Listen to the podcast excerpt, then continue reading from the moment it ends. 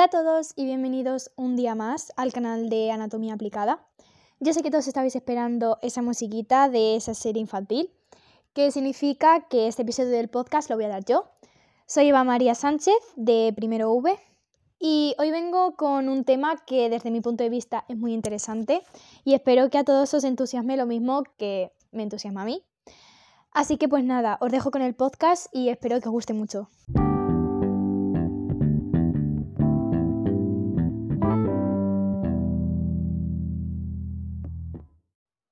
¿Sabías que un 3,8% de la población em, padece de depresión?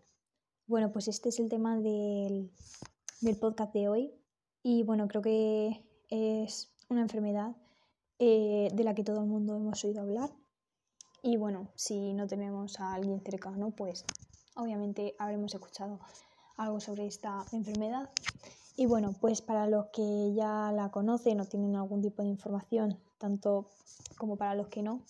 Pues bueno, eh, os dejo con el podcast y espero pues que os sirva para aprender un poco más sobre esto.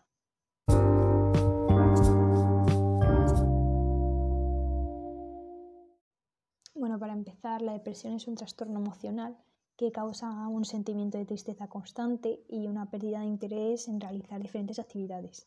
También es denominada como trastorno depresivo mayor o depresión clínica, afecta a los sentimientos, los pensamientos y el comportamiento de una persona y puede causar una variedad de pues, problemas físicos, emocionales.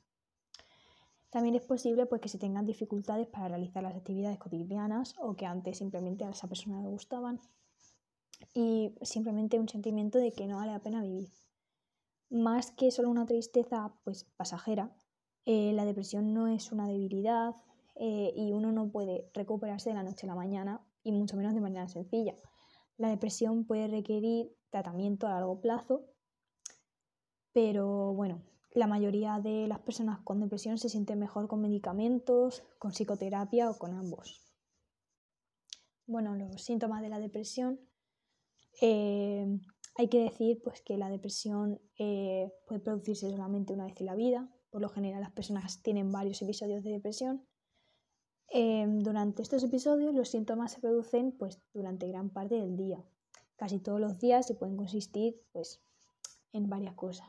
La primera, por ejemplo, sería un sentimiento de tristeza, ganas de llorar, vacío, desesperanza, arrebatos de enfado, irritabilidad o frustración, incluso por asuntos de poca importancia, pérdida del interés o placer por la mayoría de las actividades em, habituales o todas pues como podrían ser simplemente las relaciones sexuales, los pasatiempos o los deportes mismamente.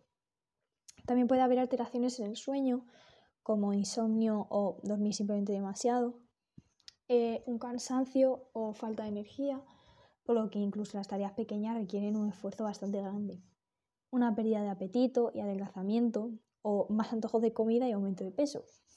Aquí estamos hablando de extremos. Em, ansiedad, agitación o inquietud, lentitud para razonar, hablar y hacer movimientos corporales. También un sentimiento pues, de inutilidad o de culpa, fijación pues, en los fracasos del pasado o en autorreproches. Em, también una dificultad para pensar, para concentrarse, para tomar decisiones y recordar las cosas. Pensamientos frecuentes o recurrentes sobre la muerte, suicidas, intentos suicidas o de hecho el suicidio. Problemas físicos inexplicables como un dolor de espalda o de cabeza.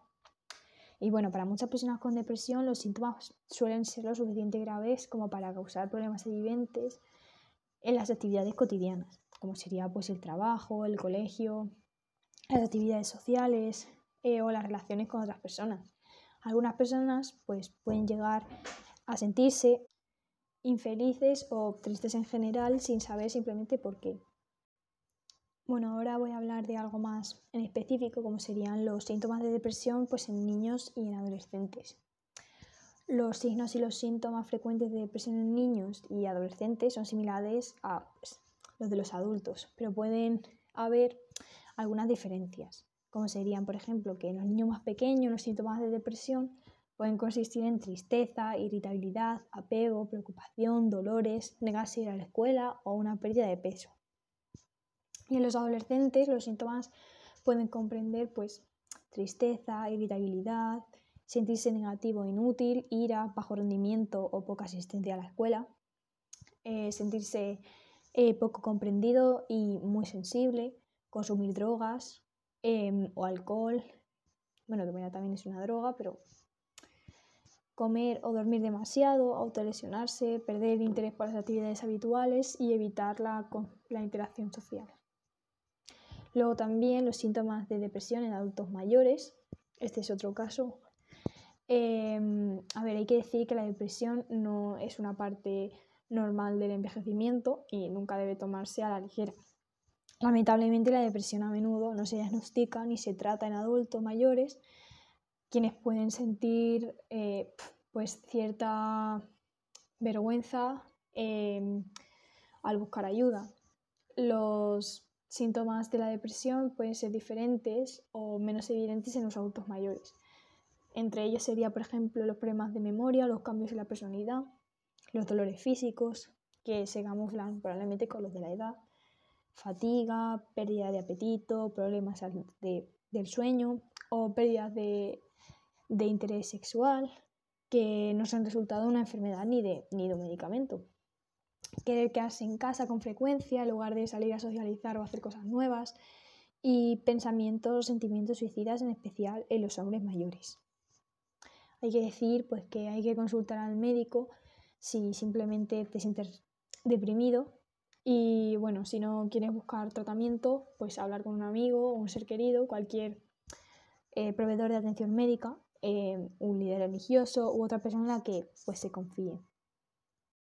Bueno, ahora voy a hablar de cuándo pedir ayuda de urgencia, que básicamente pues si la persona eh, cree que puede lastimarse o intentar suicidarse, pues habría que llamar de inmediato al 112, que es el, el teléfono de emergencias aquí en España.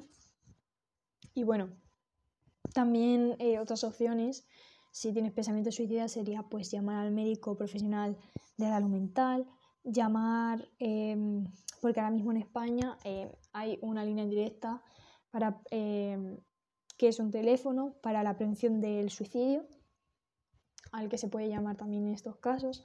También comunicarse con un amigo pues íntimo o un ser querido, ponerse en contacto pues con algún líder espiritual, como sería pues por ejemplo un cura.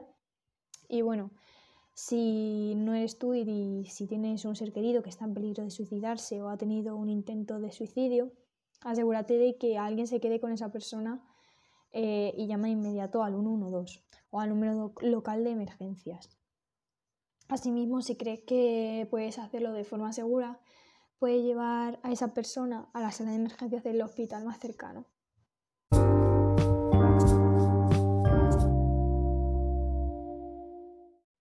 Bueno, y haciendo un pequeño resumen o una recapitulación, básicamente la depresión sería em, una enfermedad eh, cuyos síntomas serían básicamente los más comunes, eh, una tristeza crónica, unos pensamientos suicidas, em, un dolor eh, que no sabes por qué y pues la pérdida a lo mejor de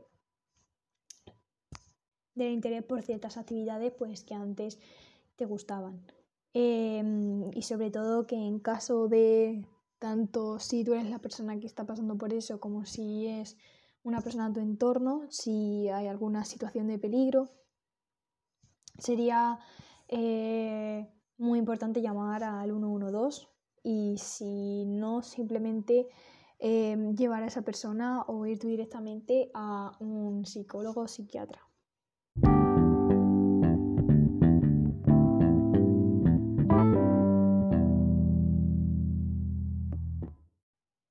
Y hasta aquí el podcast. Espero que os haya interesado mucho el tema, que se haya hecho más o menos ameno.